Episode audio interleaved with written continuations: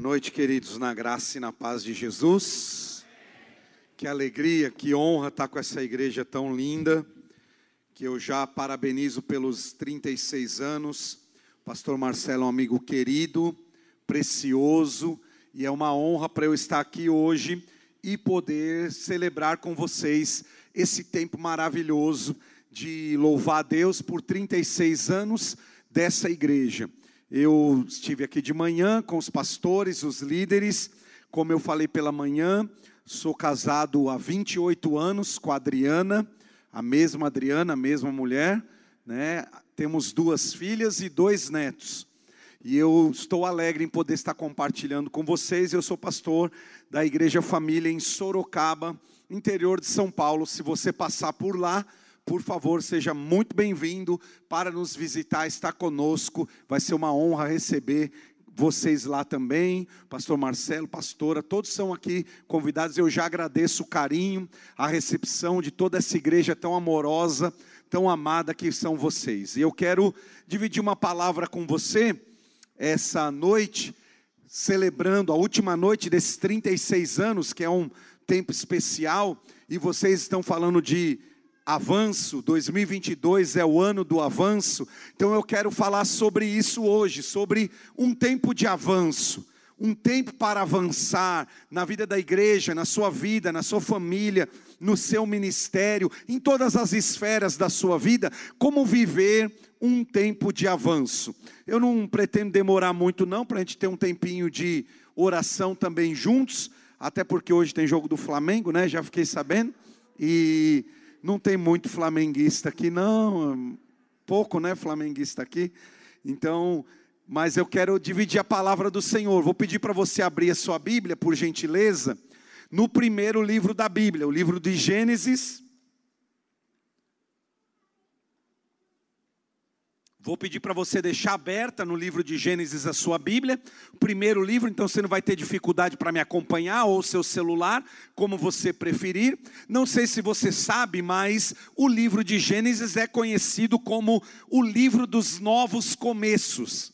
O tempo todo no livro de Gênesis, Deus está ministrando sobre novos começos. É um ciclo terminando, o outro começando. Desde o início é assim crises se instalam na vida da humanidade e Deus vai trazendo novos começos. Não sei se você percebeu ao ler o livro de Gênesis, se não, olhe sempre por essa ótica, porque o livro de Gênesis é um livro de novos começos.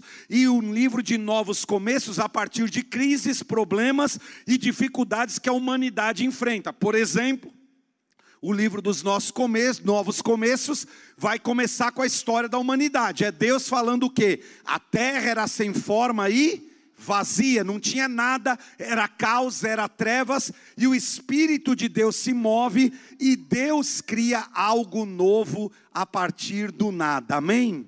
Então é um novo começo a partir do nada. Aí você continua lendo o livro de Gênesis. Você vai ler que Deus diz: está top, a terra está top, está tudo da hora, vou criar o homem. Criou o homem. Então ele diz: está top, está da hora, está legal, vou criar a mulher. O que que deu?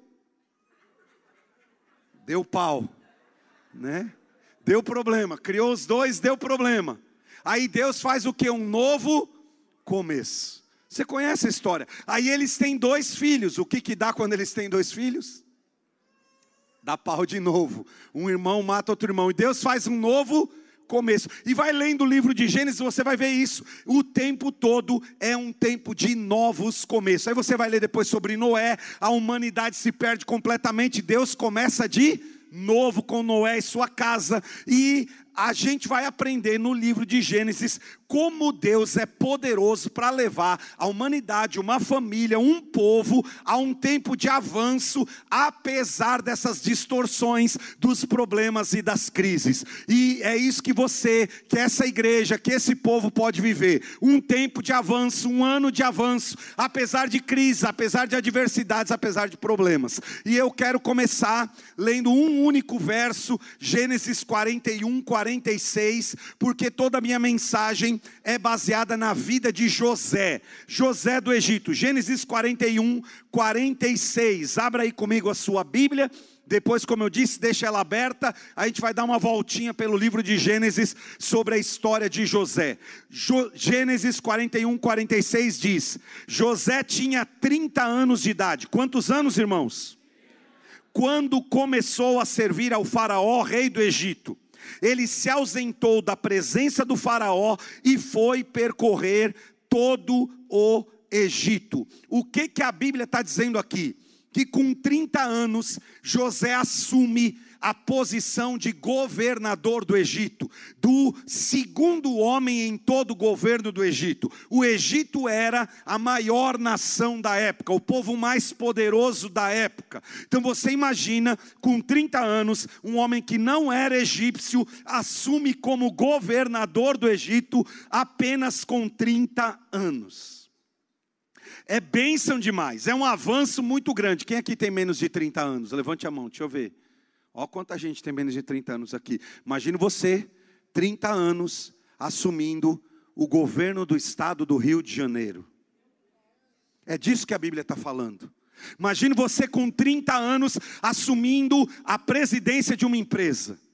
Imagine você com 30 anos chegando ao topo da sua liderança. Só com 30 anos. Olha o avanço que a vida de José teve.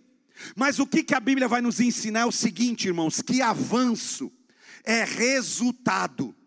Quando vocês colocaram na direção de Deus, a partir da visão ao seu pastor, 2022, ano do avanço, avanço é resultado. Você consegue entender isso? Avanço é um resultado de algo. E para chegar no avanço, tem duas coisas que precisam acontecer fundamento, que nós chamamos também de alicerce, de base, fundamentos, base para se alcançar o avanço, e a segunda coisa é processo, porque ninguém vai viver um tempo de avanço sem ter fundamento, sem ter alicerce, sem ter base e sem enfrentar processos. Então José tinha fundamento, tinha base, tinha firmeza, tinha alicerce, por isso que a vida dele não desmorona, por isso que ele não volta atrás e ele enfrentou o processo. Para você viver um ano de avanço, um tempo de avanço na sua vida, você vai precisar de fundamento, alicerce e você vai precisar enfrentar enfrentar os processos da sua vida.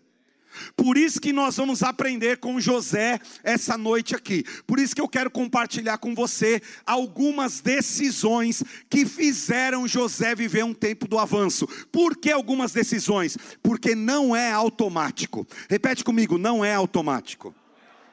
Não é você apertar um botão e tudo acontece na sua vida. Não é você fazer um download, baixar um aplicativo e o tempo do avanço chegou e as coisas vão mudar e tudo vai acontecer na sua história do nada. Não é assim. Precisa de fundamento e precisa também de processo, porque sem fundamento não tem avanço e sem processo também não tem avanço. Então, o que fez José com 30 anos, que você tem que concordar comigo, como é que José, com 30 anos, chega a governador do Egito? Olha o avanço da vida dele. Lembrando você que com 17 ele é vendido pelos seus irmãos. Então, 13 anos depois, ele é governador do Egito. O que eu quero lhe dizer que o que colocou José num tempo, numa aceleração para ele chegar até governador do Egito em apenas 13 anos, foi exatamente o fundamento que ele tinha, os processos que ele, que ele enfrentou. Porque onde você está hoje se deve a quatro coisas na sua vida. Primeira, as decisões que você tomou, as conexões que você fez, as palavras que você liberou e a fé que você declarou. Onde você está hoje é por causa disso. As decisões que você tomou, as palavras que você falou, as conexões que você fez e a fé que você praticou. Não dá mais para perder tempo. Esse é o ano do avanço, é esse é o ano de avançar em várias áreas da sua vida. E eu preciso lhe lembrar, e antes de ver as decisões que pavimentaram o avanço na vida de José, eu quero te lembrar algumas coisas da história de José, da vida dele, para você conhecer um pouquinho mais de perto. Por exemplo, dos filhos de Jacó, a Bíblia vai dizer que José é filho de Jacó. José é o único que viveu uma vida acima da média, que protagonizou uma história de resultado e avanço extraordinário. Dos onze filhos, ele é o único que teve frutos, bênçãos que inspiraram gerações. O único dos filhos de José. E a grande pergunta é essa: como é que um filho de, de Jacó pode chegar, governador do Egito, com 13 anos depois de toda essa é, luta da vida dele? Por que luta? Vou lhe dizer: olha a história de José, alguns dados para você. Primeiro, ele foi filho de um pai que teve quatro esposas simultaneamente e filhos com as quatro mulheres ao mesmo tempo. Raquel, Leia, Bila e Zilpa, as quatro esposas de Jacó, pai de José. Então você imagina um adolescente, uma criança crescendo num lar que tem quatro mães, filhos com as quatro. Você imagina a luta pelo Danoninho, a Coca-Cola que não foi nessa casa. Você imagina uma mãe escondendo Danoninho, porque esse é do meu filho, esse aqui não é dele, ele é filho da outra. Quatro mulheres ao mesmo tempo, teve o pai de José. Naquela época, pela lei, era permitido. Então o homem podia ter as quatro esposas, e José teve, e Jacó teve. E José nasceu nesse lar. Aí você continua lendo a história de José, você vê que a família de José era bem tranquila era super sossegado, eles não tinham problema. No capítulo 34 do livro de Gênesis, você pode ler depois, uma das irmãs de José é violentada, é estuprada. E os seus irmãos, que eram só gente boa, José só tinha irmãos top, só gente tranquila, entram na cidade de onde veio o, o estuprador, e a Bíblia vai dizer que eles assassinam todos os homens que vêm pela frente até encontrar o peão. Ó como os irmãos de José eram tranquilos, só gente boa. A irmã é estuprada e os irmãos entram em Siquém, uma cidade chamada Siquém, que eu tive lá agora no mês de fevereiro, inclusive, e eles saem matando todo mundo que ele vê pela frente. Outro dado importante, porque tem gente que ouve a história de José diz: Ah, aquele que foi vendido pelos irmãos. Eu vou lhe contar: o ambiente que José foi criado é esse aqui. Quatro esposas, madrastas, três madrastas, uma mãe, Olha, 30, a irmã dele é estuprada, os irmãos são assassinos. 35, 22 de Gênesis vai dizer o seguinte: o irmão mais velho de José, chamado Ruben, teve um caso e deitou-se com uma das suas madrastas. Está na sua Bíblia, você sabia, irmão? O irmão mais velho de José teve um caso com a própria madrasta, uma das outras mulheres do seu pai. A Bíblia não esconde as mazelas do ser humano, dos grandes líderes, dos seus grandes profetas, para nos ensinar que Deus é poderoso para fazer qualquer coisa na vida de qualquer pessoa. Mas não para por aí não, você lê o capítulo 35, e a mãe querida de José, uma das maiores e mais importantes mulheres para o povo judeu, chamada Raquel, morre no parto do seu irmão chamado Benjamim a mãe dele morre no parto do irmão. Aí você diz: vida tranquila, família tranquila. Capítulo 38 do livro de Gênesis vai falar outra coisa da família de José. Sabe qual é? Judá, um dos irmãos de José, outro irmão de José, teve um filho engravidou a sua própria nora, chamada Tamar, que se passou por uma prostituta. Ó que família tranquilinha. Incesto, Olha que família. Na família de José, os pais valorizavam um filho mais do que o outro. Era uma guerra o tempo todo. Por parte dos irmãos havia inveja, matança, ódio, traição, ameaça. José foi vendido pelos seus irmãos, se tornou escravo, foi humilhado, colocado numa fossa. José foi tentado por uma mulher sem nenhum escrúpulo, que o acusa de estupro e ele vai parar na prisão. José é esquecido na prisão pelo copeiro, de quem ele interpreta o sonho. Soma-se a isso a saudade de casa, o sentimento de solidão, os ataques do inimigo. Olha a mente desse adolescente. Com 17 anos, ele é vendido para os escravos que estão passando, como escravo para as pessoas que estão passando ali. Uma vida tranquila, uma família bem tranquilinha. Você pode ter entrado aqui hoje e dito: Eu nunca vou viver avanço. Olha a minha família, olha da onde eu vim, olha a nossa história, olha onde eu moro, olha os problemas ao meu redor. Olha o José, querido. Olha a família de José, olha de onde ele saiu, olha quem eram os seus irmãos, olha o que ele viu dentro de casa. Como é que José 13 anos depois de viver tudo isso, é capaz de ser governador do Egito. Por isso que eu digo sempre: José é a pessoa mais bem resolvida da Bíblia. Porque diante de tudo que ele enfrentou, nós aprendemos muitas coisas, mas a grande virtude de José foi reagir positivamente, foi viver nesse fundamento. Ele consegue assimilar a dor, processar a dor, olhar para frente, permitir que isso não vire algo crônico no seu coração. Não é possível eu e você vivermos sem decepções, sem lutas. Não é possível eu e você, como não foi a José, escolher a família que vamos nascer, o lugar que vamos morar, onde nós vamos partir. Não, nós não conseguimos decidir isso. Mas você pode hoje tomar decisões que vão impactar o seu futuro, a sua vida, como José tomou. Você pode hoje entender que José chegou para o maior tempo de avanço dele por causa das decisões que ele tomou. E eu vou dizer algumas para vocês hoje aqui, dependendo do tempo, conforme o Espírito Santo for falando. Mas eu quero poder derramar isso no seu coração hoje. Olha a história dele. Se você visse José ali na esquina, você, dizia, você, você encontraria ele, você diria: esse aí não vai dar em nada. Esse aí vai ser mais um jovem complexado, largado, drogado, lascado, todinho na vida. Mas a Bíblia vai dizer o texto que lemos, aos 30 anos, ele sobe no trono de, do Egito, a maior nação da terra. Sabe por quê? Porque não há nada que Deus não possa reverter na sua vida.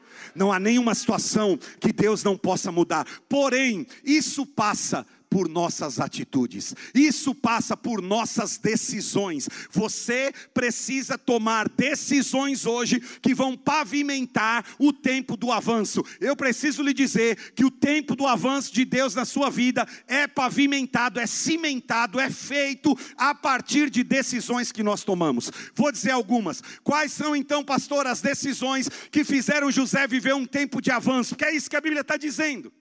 José viveu um tempo de avanço apesar de todas essas tragédias, todos esses problemas. Primeiro lugar, para você viver um ano, um tempo de avanço na sua vida, primeiro, você vai precisar superar as amarguras da sua vida. Superar as amarguras da sua vida. José viu irmão matar pessoas, irmã ser estuprada, irmão ter caso com a madrasta. José viu essa tragédia toda na casa dele.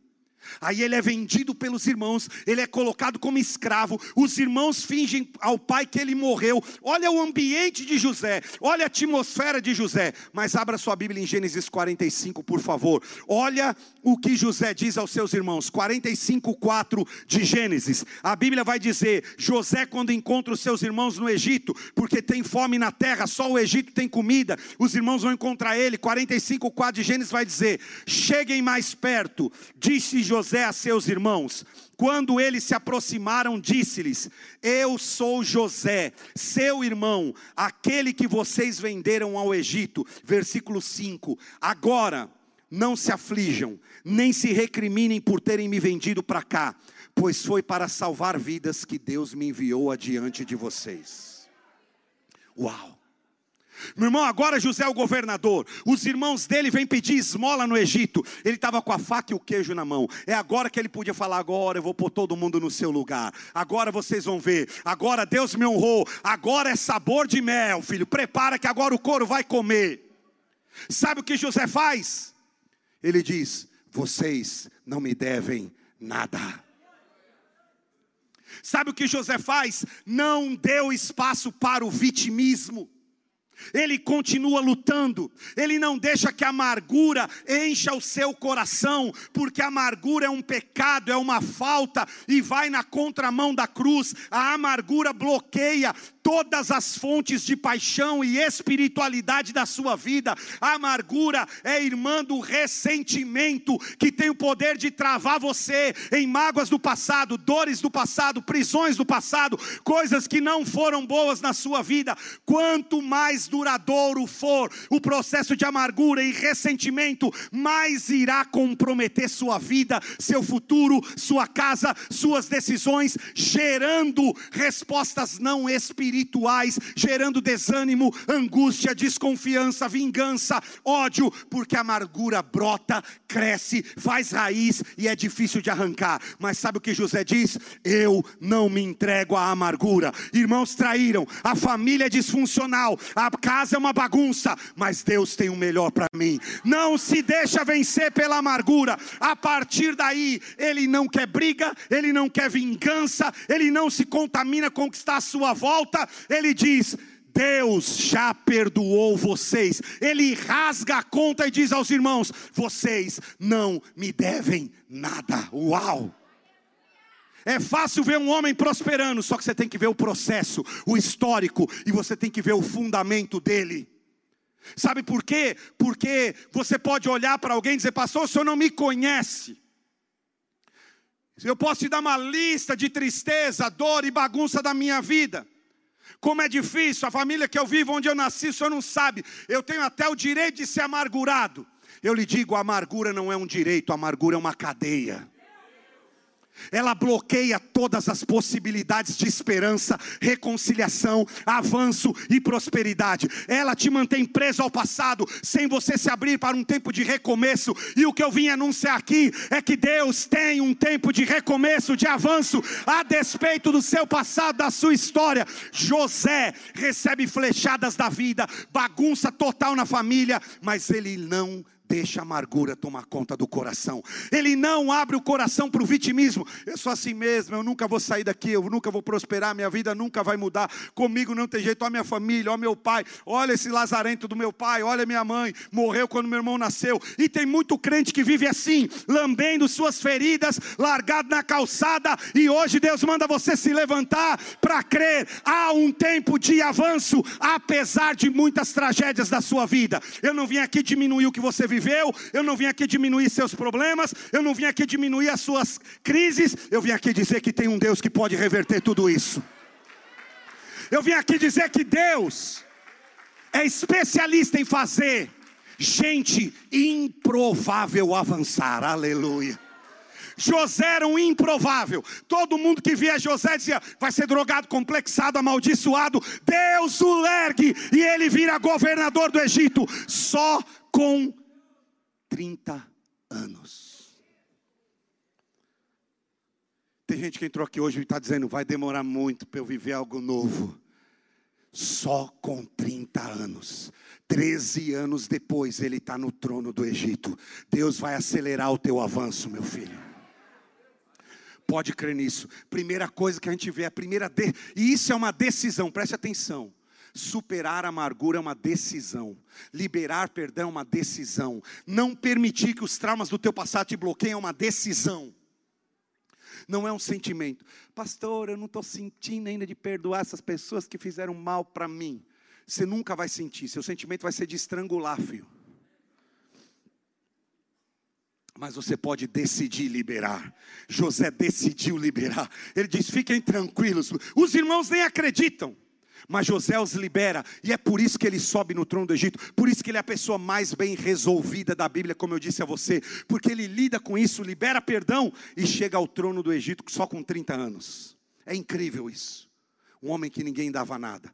Primeira decisão que você tem que tomar, se você quer viver um tempo de avanço, é em todos os processos da sua vida, não permitir que a amargura faça morada na sua vida, na sua casa, na sua família, em nenhuma esfera. Amém?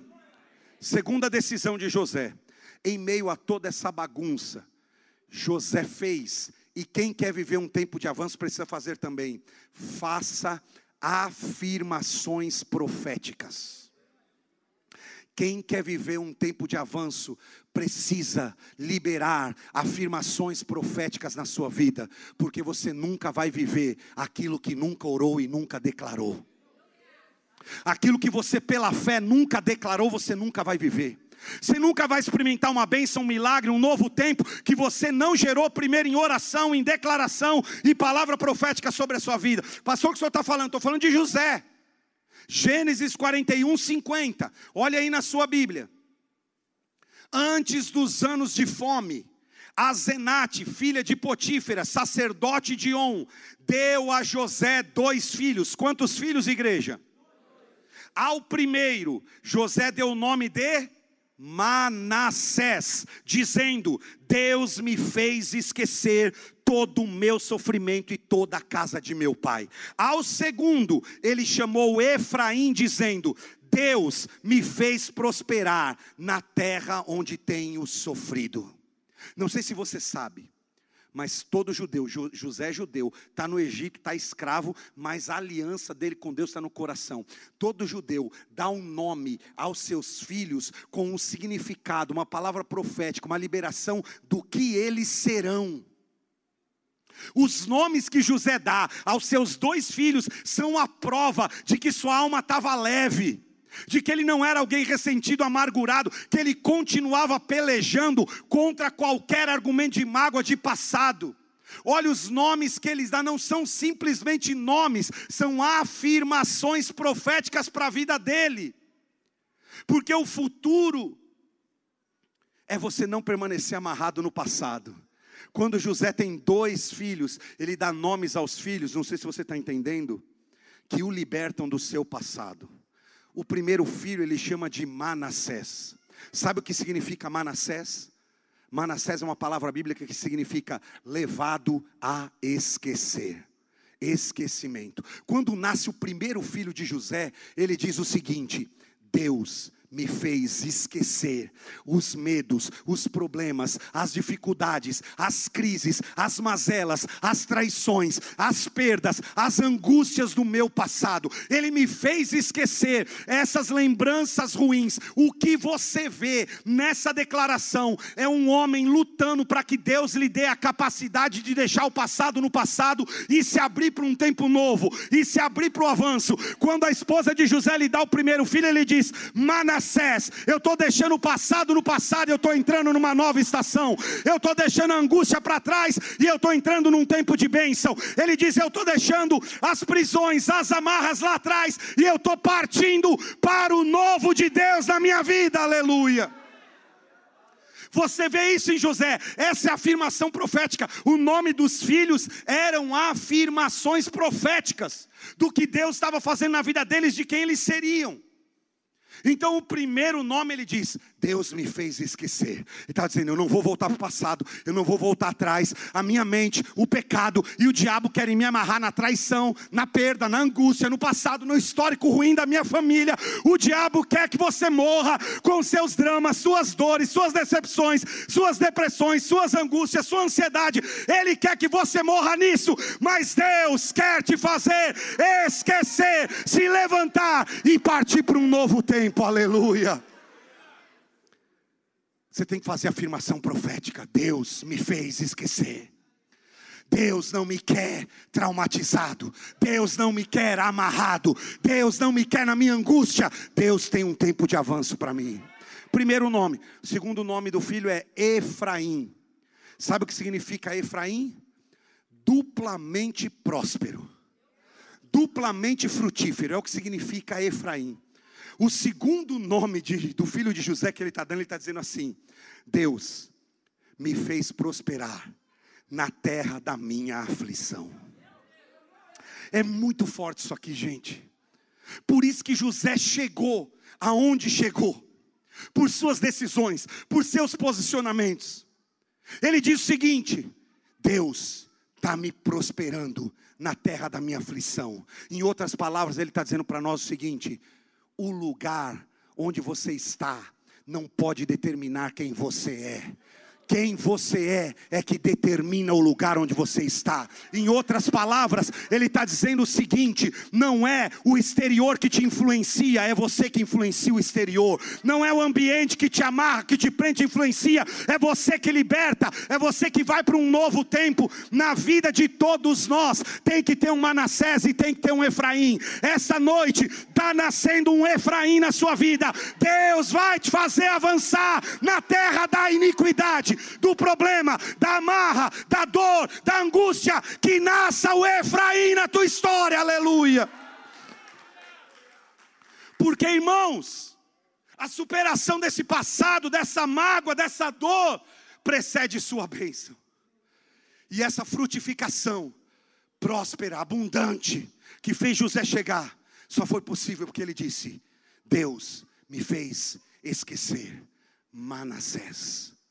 Que hoje nasça um Manassés e um Efraim na tua vida.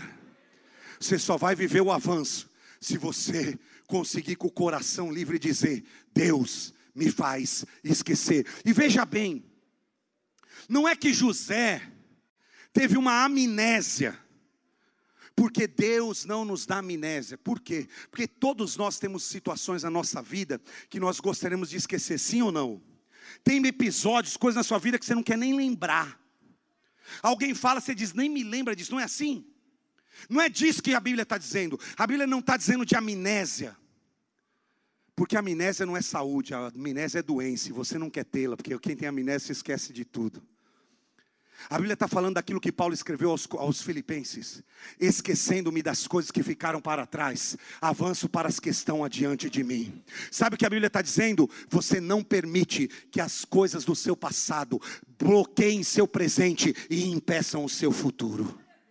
É isso que José está fazendo. Ele está dizendo: Manassés, eu não deixo o meu passado me bloquear hoje, nem impedir o que Deus está mandando para mim. Manassés, libere palavras. Os nomes dos filhos de José são verdadeiras declarações de fé, são afirmações proféticas de um homem que decidiu não viver mais amarrado no passado, não permitir que a mágoa sequestrasse seu futuro, de um homem que abriu-se para o novo de Deus. Deus te trouxe aqui hoje para fazer uma declaração declaração profética, se abrir para o novo tempo de avanço e não permitir que nada na tua história amarre, sequestre os sonhos de Deus para você.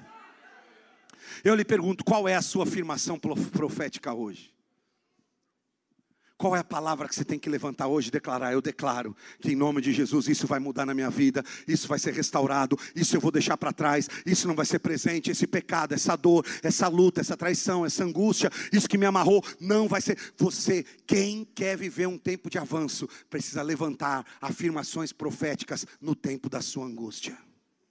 Foi o que José fez. Terceiro, se você quer viver um tempo de avanço, três, você vai precisar focar no propósito e não no problema. Focar no propósito e não no problema. Olha aqui, que coisa maluca, gente. 45, 7 de Gênesis. Olha aí na sua Bíblia. Gênesis 45, 7. Olha José falando com os irmãos. Mas Deus me enviou à frente de vocês para lhes preservar um remanescente nessa terra e para salvar-lhes as vidas com um grande livramento. Olha o que José está dizendo. Irmãos, vocês são um capeta, tudo vocês, os onze. Vocês são uns demônios. Mas eu preciso dizer que quem me mandou para cá foi Deus. Deus tinha um propósito. Vocês tramaram contra mim, mas Deus reverteu. Deus reverteu. Vocês planejaram mal, mas aliás ele diz isso. Vocês planejaram mal, mas Deus reverteu em bem. Olha o versículo 8: Assim não foram vocês que me mandaram para cá, mas sim o próprio Deus. Ele me tornou ministro do Faraó e me fez administrador de todo o palácio e governador de todo o Egito. José tinha uma escolha: ou foca no problema, ou foca no propósito. Você tem uma escolha hoje. Ou você foca no problema, na angústia ou na luta, ou você crê que Deus tem um propósito por trás de tudo isso na sua vida. Havia uma grande luta no coração de José, gente. Mas ele decidiu enxergar os fatos pela perspectiva de Deus, pela perspectiva divina, e não pelo homem, não pelas circunstâncias mais difíceis. Ele decidiu entender que Deus tem propósito até por trás das coisas ruins da nossa vida. Então José olha para tudo aquilo e ele crê que seus problemas, sua família disfuncional, sua casa toda bagunçada, seus irmãos doidos endemoniados, são bênçãos disfarçadas para cumprir o propósito de Deus na vida dele. Tudo isso que você está vivendo hoje, que você diz que é ruim, é angústia, é bênção disfarçada para te levar para o teu propósito, é bênção disfarçada para te pôr onde Deus quer que você vá. Pessoas que vivem acima da média possuem essa capacidade de enxergar o propósito além dos, das circunstâncias e dos problemas. É gente que não se permite ser governada pelo drama, pelas emoções, pelos valores ou pelas circunstâncias. Eu lhe digo, você vai ter que escolher, ou vai ser governado pelas suas emoções, pelos seus medos, pelas circunstâncias, pelas coisas de fora, ou você vai ser governado por quem está aqui dentro de você, que é o Senhor Jesus, que diz que tem um propósito em tudo na sua vida. Então José se mantém ocupado com o propósito em vez de pensar no problema. Não é negar o problema. Eu não estou falando para você viver fora da realidade, porque a fé não nega a realidade, a fé faz você ver além da realidade.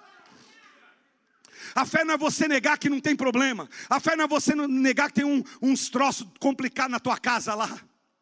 A fé não é você negar que tua família está difícil. A fé não é você negar que tem problema no casamento. A fé é você olhar para tudo isso e dizer: Mas Deus tem um propósito, tem avanço para minha família. Esse não é o fim. Esse não é o fim. Deus tem uma obra por trás disso, igreja. Eu gosto disso. Sabe por que eu gosto disso? Porque Jesus faz a mesma coisa com os discípulos. Quando eles encontram um cego de nascença, os discípulos são tipo nós, é tipo a gente. Os discípulos olham para o cego de nascença e eles dizem assim: Jesus, quem fez a caca para esse menino aí nascer cego? Alguém errou, alguém pecou. Quem foi? Foi o pai, foi o avô. Os discípulos para Jesus: quem foi que pecou para o moleque nascer assim? Sabe o que Jesus diz? Ninguém pecou, ninguém errou.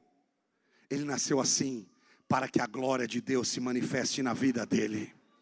Os discípulos veem um problema, Jesus vê um propósito.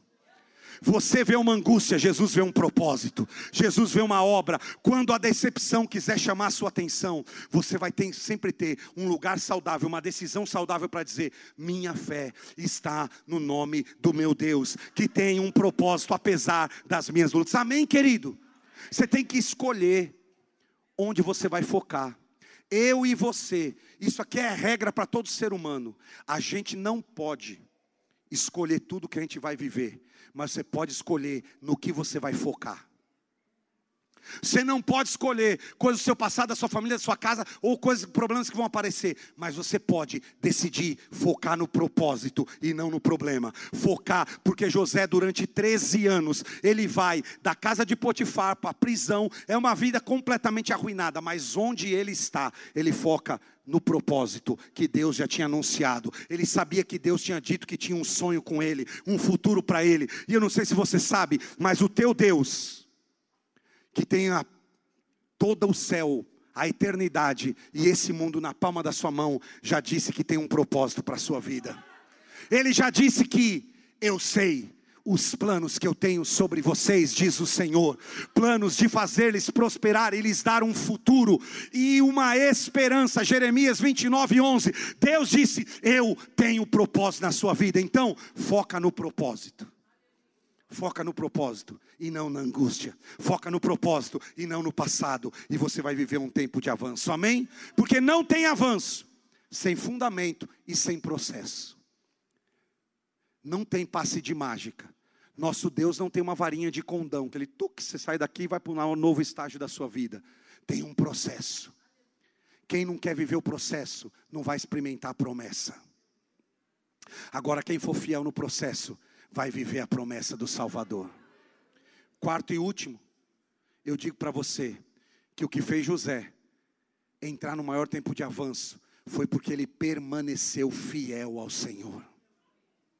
Ele teve propostas, ele teve caminhos mais fáceis, mas ele escolheu permanecer fiel ao Senhor. Gênesis 39, se você ler, você vai ver o que é. Gênesis 39, a esposa do seu patrão apaixona por José, a Jaraca. A mulher do patrão dele fica louca por José. E ela quer a todo tempo que José tenha relação sexual com ela. O marido viaja, ela está atrás de José. Até que ela prepara uma artimanha e José fica na casa sozinho com ela. E ela diz: Hoje ele não escapa. E José diz: Eu não vou pecar contra o meu Deus e contra o meu patrão. José permanece fiel ao Senhor.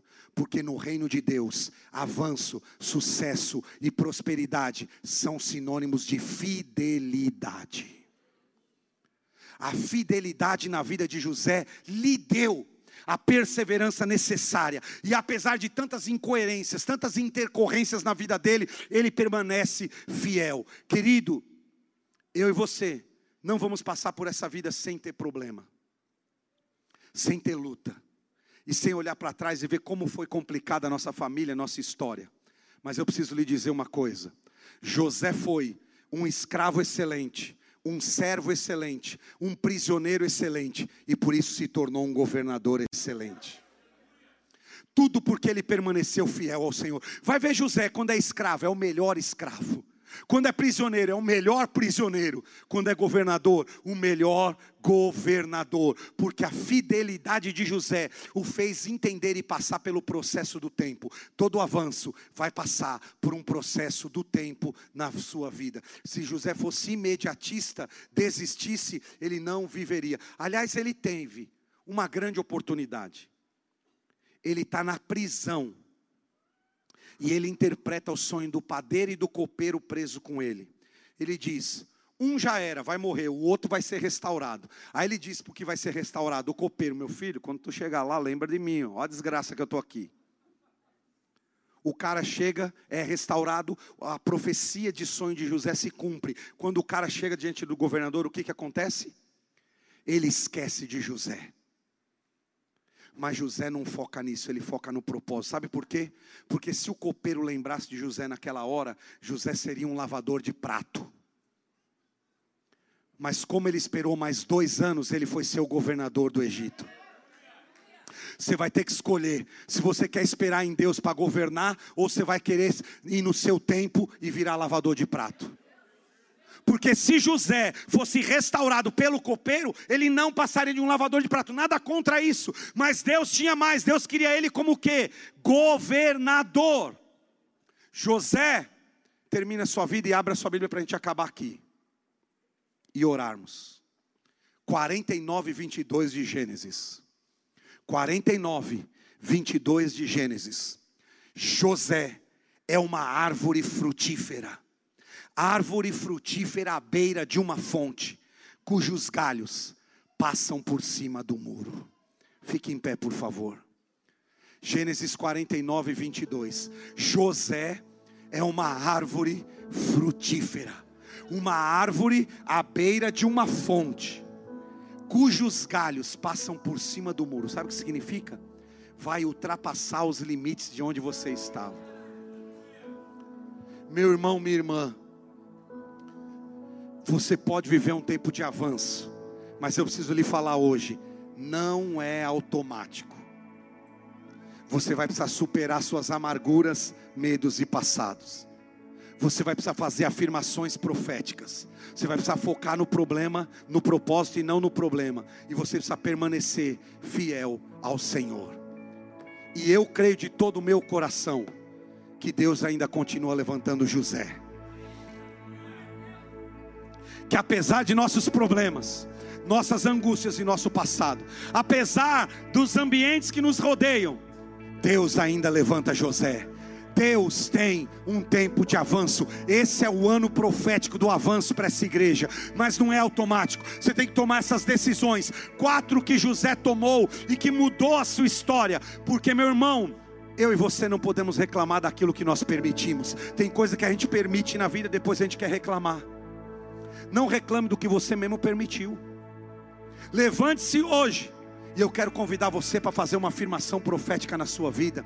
Qual é a área da sua vida que você precisa dizer hoje? Eu vou esquecer, eu vou deixar para trás, eu vou recomeçar, eu vou me levantar. Porque tem gente que acontece uma coisa ruim na vida e diz: nunca mais vou prosperar. A menina teve um namorado, não deu certo, ela diz: vou morrer sem casar. Oxi. Quem disse isso? Quem diz que o fim de algo na sua vida é o seu fim? O fim de algo na sua vida não é o seu fim. O fim de um ciclo de José não foi o fim dele. Deus tinha um recomeço. Estou pregando no livro de Gênesis, o livro dos novos começos, para dizer que Deus tem um novo começo para você. independentemente de como foi para trás, Deus quer fazer algo novo. Levante sua mão e eu quero convidar você a fazer declarações proféticas que eu não posso dizer por você. Eu não posso fazer por você. Oh, olha só, peraí. Olhe para mim um minuto. Olhe para mim um minuto, filho. Meu filho, minha filha, um minuto. Deixa eu lhe dar essa palavra. Isso aqui é muito importante. O que você diz a você mesmo é mais importante do que o que você diz às pessoas e o que as pessoas dizem sobre você. Eu não estou falando de positivismo, eu estou falando de Bíblia. A mulher com fluxo de sangue, 12 anos, gastando seu dinheiro com os médicos, e ela disse: Se eu tão somente tocar no manto dele, eu serei curada. Para quem que ela disse isso, igreja? Para quem que ela, ela disse para Pedro? Ela disse para Jesus? Ela disse para João? Ela disse para Natanael? Para quem que ela falou? Para ela mesma. Ela disse: Se eu tocar no manto dele, eu serei curada. Aí tem uma multidão, ela disse: Se eu tocar no manto dele, eu serei curada. Aí tem impedimento, ela diz: Se eu tocar no manto dele, eu serei curada.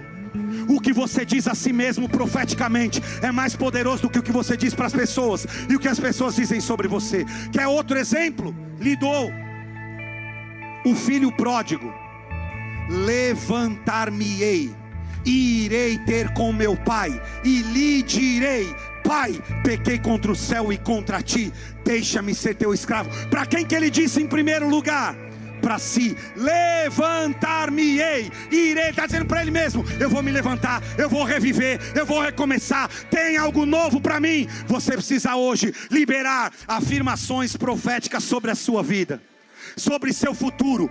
Para com esse negócio. Ninguém na minha casa fez faculdade, eu nunca vou fazer. Ninguém na minha família viveu isso. Esquece, ei! Deus manda eu te dizer o que ele disse para Gideão. Pouco importa se tua casa é a menor de, de, de Israel, e se você é o menor da sua casa, Ele é o Deus poderoso para te fazer avançar.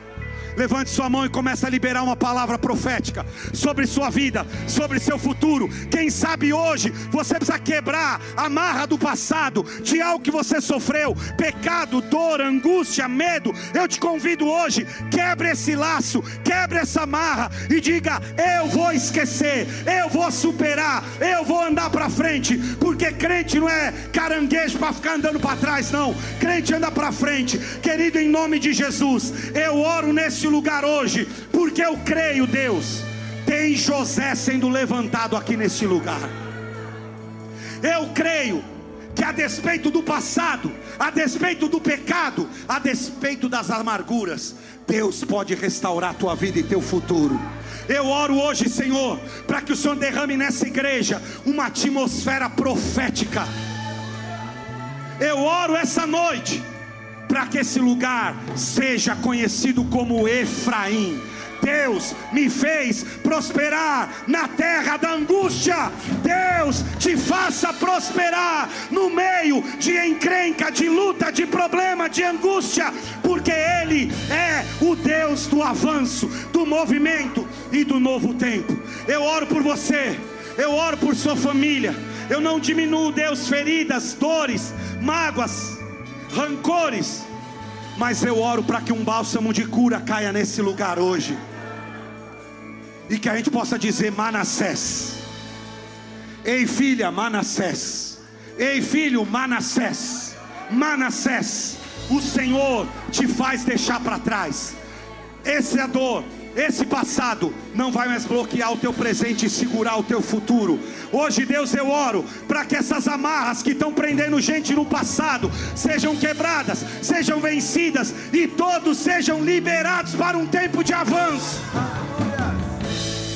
Até porque avançar é dar um salto à frente, é romper para frente, é isso que significa avançar, é ir adiante Deus vai te levar a dar um salto hoje. Libere uma palavra profética sobre seu filho, sobre a sua casa, e o louvor vai levantar uma adoração aqui.